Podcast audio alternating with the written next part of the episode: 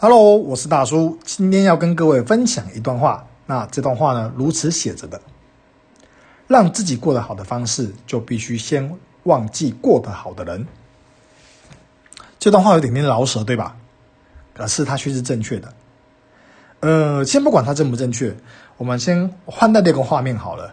呃，试着去想这样子的事情：你在划手机的时候，就会去划某个人的 Instagram，或者是 Facebook，或者是他的呃社交软体，你要去看看他最近过得好不好。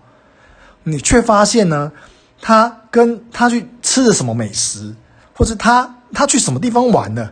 或是他他跟朋友拍了怎样怎样照片，写下非常非常正面、积极向上、乐观的这样子的一个想法，你就觉得心里一揪啊，他过得这么好，那我为什么要被过去束缚着自己呢？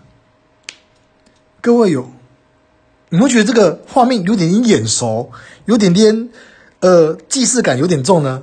没有错，他就在讲刚刚我说的那段话，就是。你为什么要让自己跟别人的生活做比较呢？比较应该是这样子的，应该是自己跟自己做比较。我觉得这个才叫做比较。自己跟别人比较，那个不叫比，那个不叫比较，那个叫折磨。为什么这样讲？你跟他比，你不一定过得比他好，他也不一定过得比你好。为什么？因为在这个世界上面，很多事情是公平的，正面的情绪跟负面的情绪其实是公平的。可是很多时候，大家选择的是把正面的泼在他的社群软体上面，而不是选择把负面泼在社群软体上面。为什么？因为他想要营造出一个想要让人称羡的生活。这个东西我们称它为面具，或者是包装包装过后的商品。你买东西的时候也会这样子吧？没有人会直接赤裸裸买了一个呃没有经过包装的商品。大家都喜欢把包装过的东西放到架上去卖，那这些社群软体就是这个上架的柜子，那这些照片就是包装过的商品，那这个制造商就是这个人，po 文的这个人，那或许呢，这个人呢，负面情绪的时间比较多，例如大叔，大叔可能有时候觉得寂寞，有时候觉得空虚，有时候觉得需要人家陪。或者是很多时候都会往负面的情绪先去想，那这个时候呢，我们就称为他是负面情绪或是负面思维。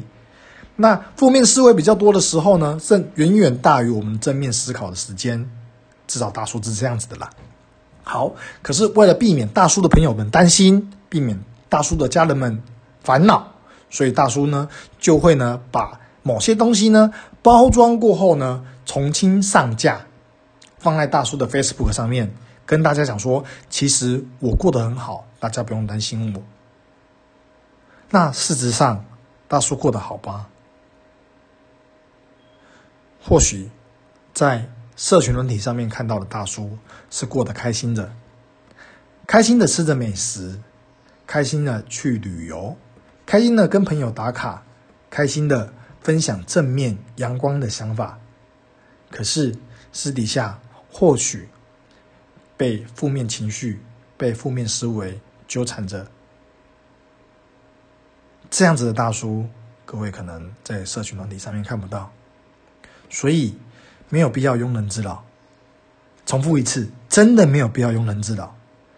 对方不一定过得比你好，比较是自己跟自己比，而不是自己跟别人比。